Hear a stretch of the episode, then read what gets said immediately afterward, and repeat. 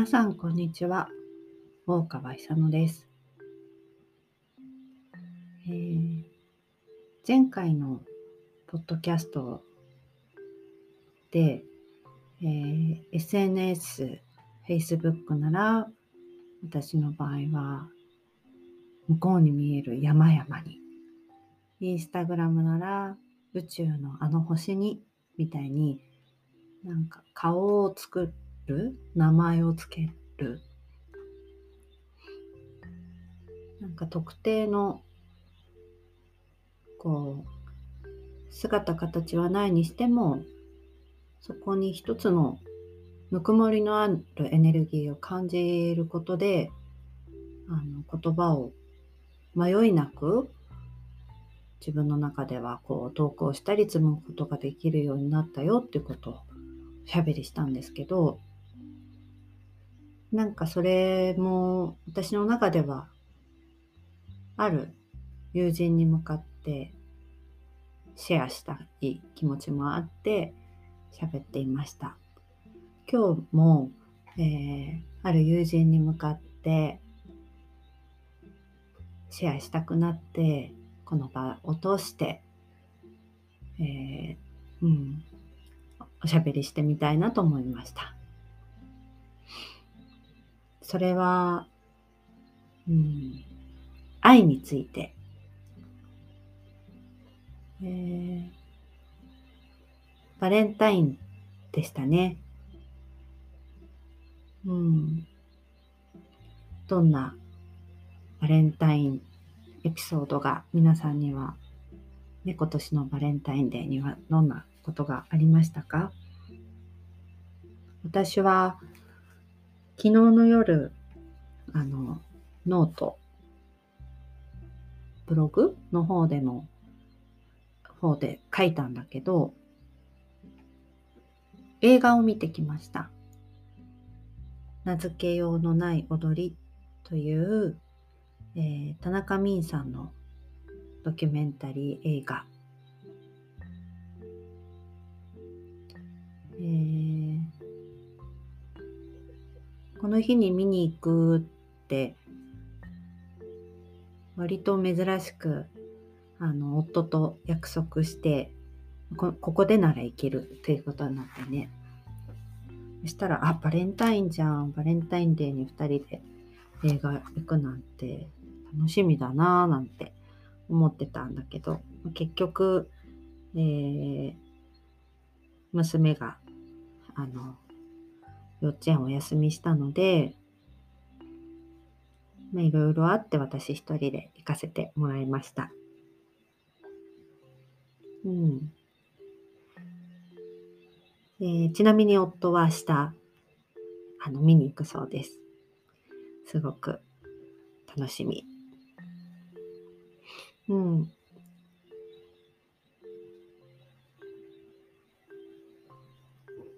そうですね。その昨日書いた、えー、ノートのタイトル、名付けようのない者たちっていうタイトルにしたんだけど、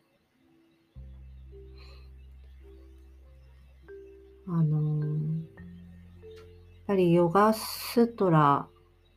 の学びと、えー、その後から始めたマントラの学びっていうのは私にとって、うん、やっぱりとても大きくて、で、どんどんどんどんこう、自分自身に、それでこう、学ぶ知恵みたいなのが、こう自分のこう血となり肉となりって言っていく中に、中で、で、まあシェア、シェアする時間も始めたわけだけど、とても説明しにくい。今までの持ち合わせてきた言葉では表せられない欲求で学んでるし表せられないシェアの会を自分でやりたいと思って始めたし実際になんか何だったかよくわからなかったとかでもまあなんか面白かったって言ってね2回目来てくれたりとか、うん、そもそもこう飛び込んできてくれる時になんだかよくわからないけどとかねそういう人も実際にいるしあのこれを始めたこと自体がまあ本当に自分にとって大きくてうん。で名付けようのない時間ですっていうことを、まあ、どこかで言って言ったり書いたりかししてたのででもそれが本当に尊いという実感がああるんですね。であの私がこの名付けようのない踊り、田中泯さんのドキュメンタリー映画を知ったのはつい少し前だったんだけど、ま1月末に公開が始まった映画なようなので、で、教えてくれた私が最初にこの情報を知ったのも、あの一緒にヨガスートラを学んでいる仲間の一人が SNS にアップしていて、あ、これは見たい、タイトルもやっぱりすごく惹かれて、で、映画の感想みたいなものにもなるけど、あの、なんで自分が、まあ、踊りだったりとか、音楽だったりとか、あとはまあヨガだ、ヨガもそうだし、ヨガスートラ、マントラ、なんで惹かれてきたか？がもう本当になんか一つの川のように自分ではこう今振り返振り返るとつながってるなーって改めてこの映画を通してねすごく実感していてそれがうん名付けようのない者たち、うん、てか名付けられることをうんあるこう強い表現もダンスにしてもでは名付けられることをこう拒絶するみたいな表現ももちろんその中にはあると思うし音楽も。うん田中泯さんの踊りやあらゆる音楽やスートラがそうだっていうことじゃないんだけど、あまあ、でもとにかく自分の中ではそうなのかもしれない。なんか名付けたくないっていうか、名付け、名前が、言葉が先じゃなくて、うん。多分このポッドキャストもそうで、原稿を先に用意しない。まあ、書くっていうことはある意味身体的な部分もあるんだけど、まあでも、これからも、これから、これまでも書いていて、これからも書き続けるためには、やっぱりその書くっていうことにおいての身体性も取り戻さないといけない時期が来だってすごく思ったからこそ、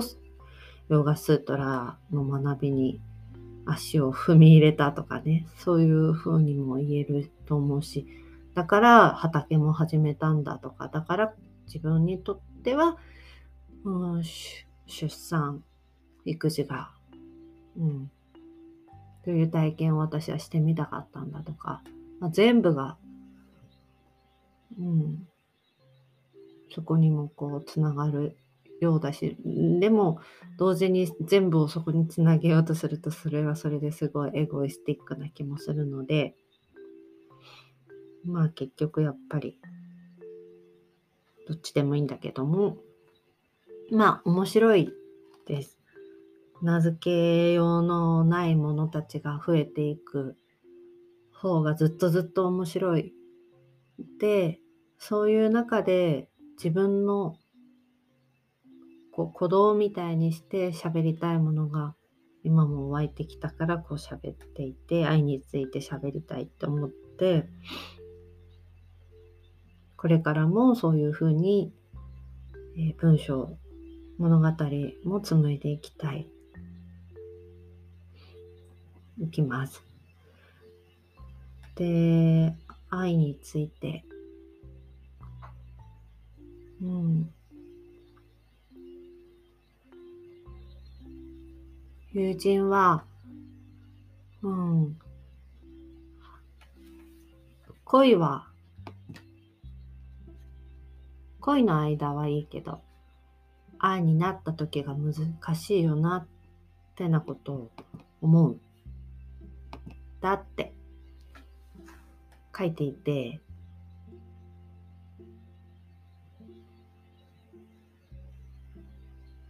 うん。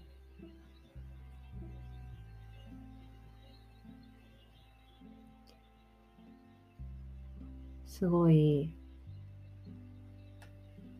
わかる。わかる？うん。難しい。でもなんか、その友人はすごい愛の人なんですよね。うん。なんかあのー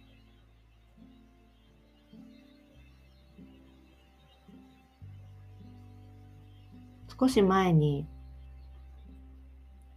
アカシアの木が花をつぼみを少しこう膨らませているのを、ま、1月だったかな。あの、寒い寒い、しかも夜に、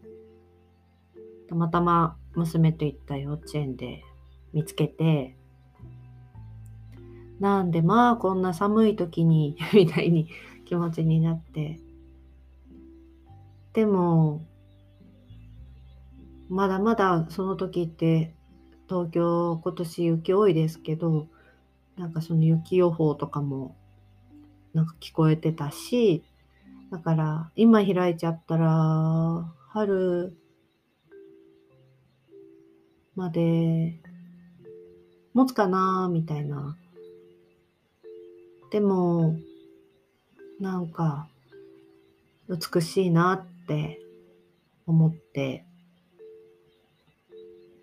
でちょうどその時に私のマントラの先生にとなんか個人的にちょっとお話しする時間があった日だったのかなとかで、うん、全部、全部ね、そう、ヨガのいいところは全部がヨガだなって思えるところがすごいいいんだけど、実際そうだと思うんだけど、絵本も音楽も踊りも絵画も、うん、そうでまあとにかく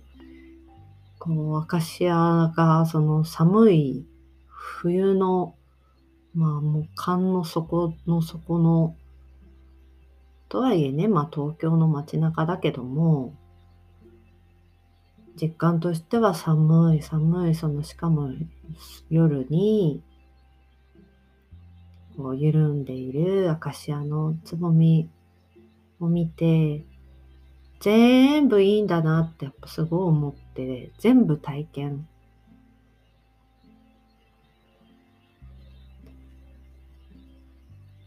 その厳しさとか、うん、勇敢とか、もしかしたら、勇敢、勇気とか、パッと見そこからこう感じられる色みたいなものはやっぱり、まあ、個性としてとか、その刹那的に、その時生きるその姿の強いメッセージみたいなのは、やっぱり鮮やかに残るけど、その背景にあるそのもの、命っていうもの、命がそこに流れているからとか、生きているからとか、それ、そういった奥行きを持って見ると、なんていうのかな。まあ、もちろん美しさとしては、美しさをめでれて、そういう瞬間を見れて、まってそういうことなんだけどなんかいいんだなって、まあ、とにかく思った。いつ咲いてもいいし、咲かなくてもいいし、こう、この花にとって春の暖かい季節に咲くっていうことが、この花にとって、うん、きっと目的じゃないっていうか、本当にただただそれでしかなかった。でもそれでこう、バッサリ切り落とす、切り落とすとか、バッサリ捨てられることでもなくて、うん、まあもう本当になんかとにかく愛だなってそしてその、うん、愛、まあ、命だな。とにかくそのアカシアの木の命。で、みんな今、人間同士も家族も、何でも社会でもいろんな命が生きて、その命を、まあ、見せ合っているっていうか、それぞれがその命を生きているわけだけど、うん。まあ私がそのアカシアを見て、ああ、寒いのに。って思ったり、ああ、儚げだなと思ったり、ああ、厳しい中に咲いて美しいなと思ったりすることもだし、ああ、アカシアの命だなって、その、その木の、その一本の木の、なおさのそのつぼみ、いくつかのつぼみ、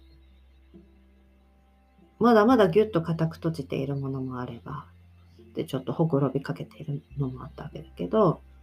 そのほころび始めているつぼみに対して、奥行きを持った時にその幹の方に流れている、根っこに流れている、地球から吸い上げている、空気と連動して生きている。その命を見ることもが愛？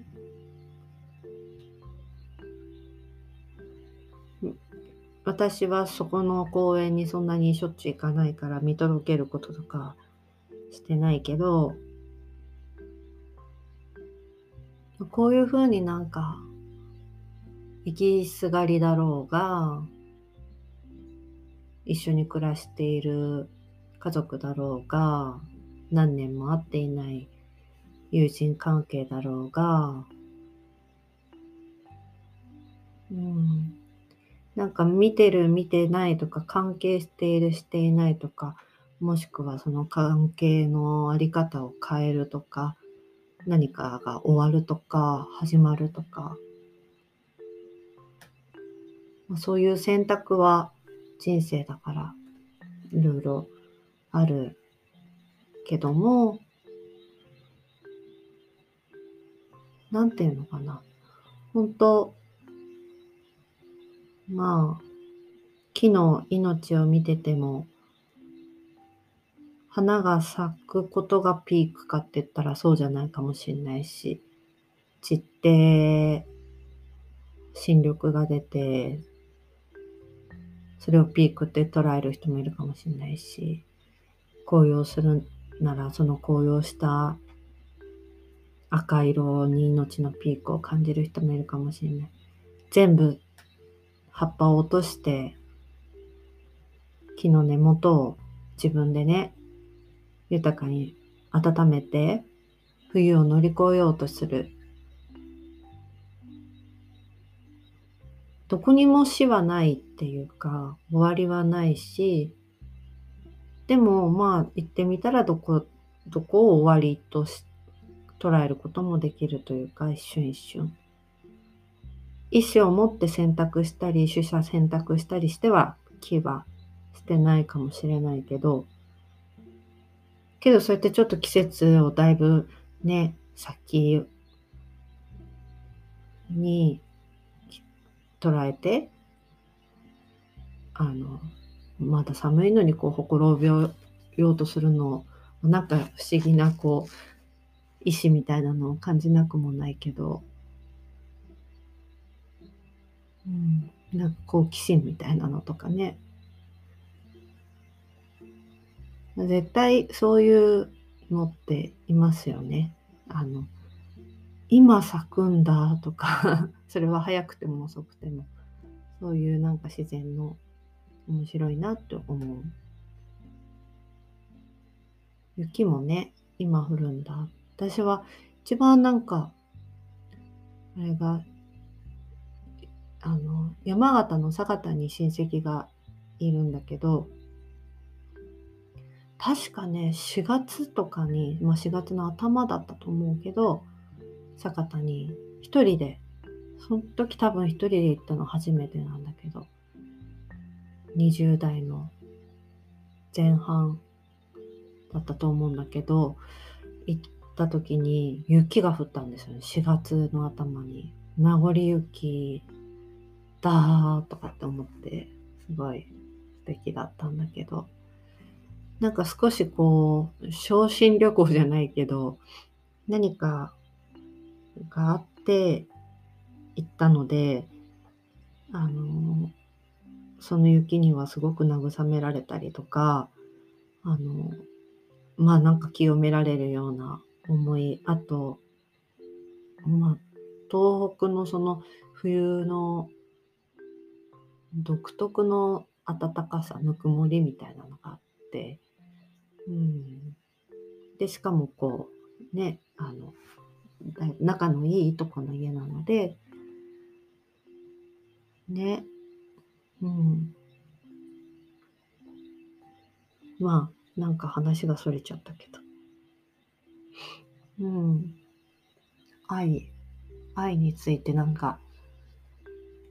喋りたいなと思って、難しいけど、あなたは愛の人だよってあと、なんか難しいって思うこと自体がなんかまたすごい謙虚だし、なんか、なんだろうな。それが理解の一歩。理解の一歩ってか、難しいなって思うことが、あ、これが自分にとって難しいのかって知ることだから、うん。なんか、まあ、昨日もそのマントラのクラスがあって、先生も言ってたことだけど、あの、やっぱり理解、広く理解する、していく。で、していくことだよね、みたいな、そういうことじゃなかったんだけど、全然。なんかと、うん。まあ、偶然にもというか、必然というか、まあ、いつも結局みんなその、そのことで生きているってことだと思うんだけど、愛を生きてるってことだと思うんだけど、なんか、愛について喋った日だったです。そして彼女も愛のことを書いていた。えー、